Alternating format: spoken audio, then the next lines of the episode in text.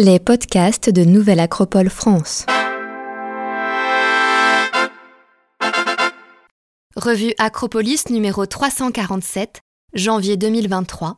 Lecture de l'article Nourrir la France demain, revisiter l'agriculture, un enjeu stratégique. De Hans Luwe, permaculteur. Narratrice Adeline Albou. La question de la nourriture des hommes peut paraître saugrenue voire décalée, dans une société d'abondance comme notre société française. Pourtant, l'alarme est sonnée par de nombreux chercheurs. Des solutions existent, mais sont peu écoutées. La fonction nourricière a été assurée de façon magistrale pendant des siècles par la paysannerie, et dans l'ère moderne par les agriculteurs. Grâce à eux, la population a toujours pu être nourrie sans que nous connaissions de famine, et leur implication a même permis à la France d'être un grenier pour beaucoup d'autres pays européens. Mais aujourd'hui, elle ne l'est plus. Après-guerre, puis avec la PAC, politique agricole commune européenne, les agriculteurs furent orientés vers un modèle de production massive basé sur les monocultures et industrielles intensives sur le schéma en triptyque. 1. Surface de plus en plus grande. 2. Labour de plus en plus profond. Et 3. De plus en plus de traitements, engrais, pesticides, insecticides, fongicides. La Terre est-elle en train de mourir? Aujourd'hui, ce modèle est à bout de souffle, car beaucoup de terres sont mortes, car la vie macroscopique et microscopique a été détruite. Sa disparition fait que la terre n'est plus poreuse à l'eau, produisant érosion et sécheresse. Les rendements ne croissent plus, voire diminuent, alors que des quantités d'intrants toujours plus importantes sont nécessaires du fait de la perte de la biodiversité et des systèmes d'autorégulation naturelle. Aujourd'hui, la production agricole est menacée par la stérilisation artificielle des terres. Le triomphe de la technologie et de l'idéologie. Le modèle dominant ne valorise que ce qui est technologique. Ceci est à l'origine de bien des problèmes que nous rencontrons aujourd'hui, car la production massive d'objets à faible coût cache trop souvent des coûts invisibles énormes. Quasi-esclavage humain d'enfants ou d'adultes à l'autre bout de la planète, destruction massive de la biodiversité et de l'environnement, gaspillage de ressources naturelles, consommation énorme d'énergie fossile. Ce modèle tout technologique, appliqué en agriculture, présente les mêmes conséquences néfastes à travers les productions intensives délocalisées. Tout doit être acheminé sur de longues distances, conditionné à l'extrême, souvent récolté avant maturité pour supporter le transport, produit sur des zones polluées ou avec de nombreux produits toxiques pour le sol et la biodiversité, sans mentionner l'asservissement humain. Les paysans sont les victimes économiques, sanitaires et sociales d'une vision idéologique.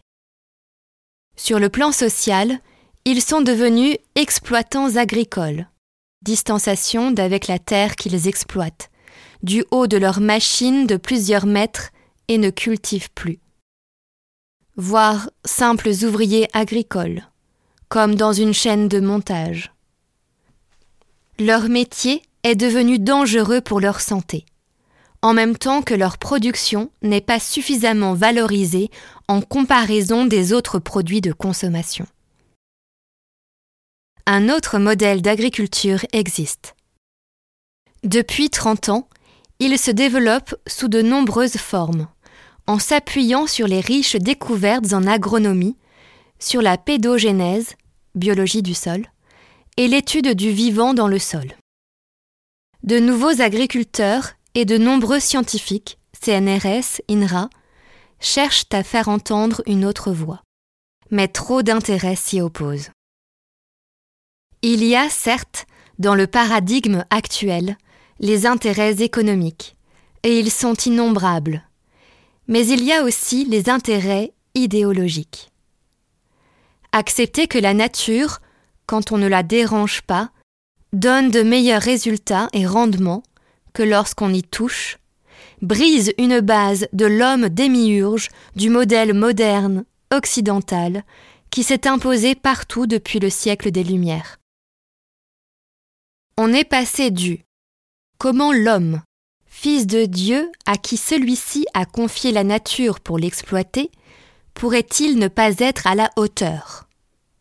Au comment l'homme, éclairé par la raison et la science matérielle, pourrait-il ne pas être suffisamment intelligent pour tout comprendre des mécanismes de la nature? Ces deux postures mènent à l'impasse actuelle. La principale révolution à conduire est d'apprendre à travailler avec la nature plutôt que contre. Le vivant ou le chimique, qui sera le plus résilient? En agriculture conventionnelle, l'agriculteur va chercher à lutter contre les insectes, les champignons, les mauvaises herbes et utiliser l'arme chimique pour s'en débarrasser. Il irriguera fortement, donnant aux cultures l'accès immédiat à l'eau nécessaire.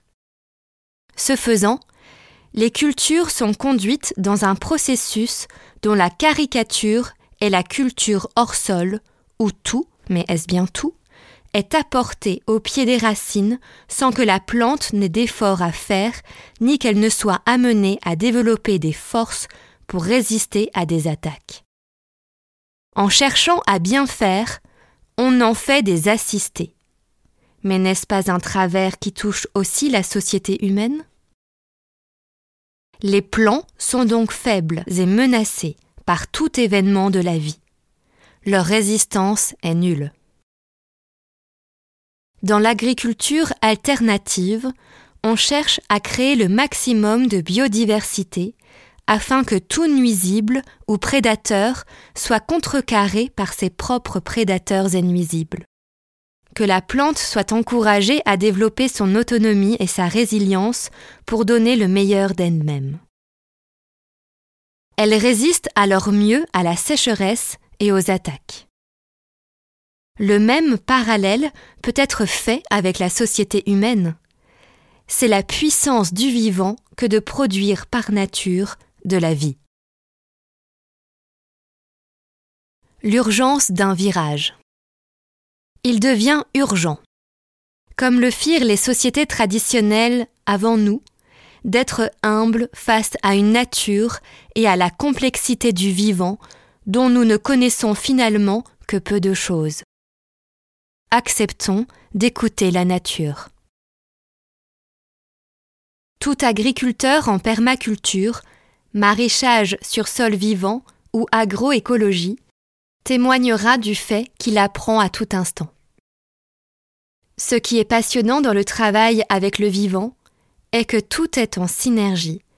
Tout mécanisme répond au modèle de la complexité, et qu'un petit rien, quelque part, peut faire chavirer ou rendre possible le résultat final. D'où beaucoup d'humilité. Pas de recettes universelles, mais une dynamique, une intelligence et synergie locale à trouver.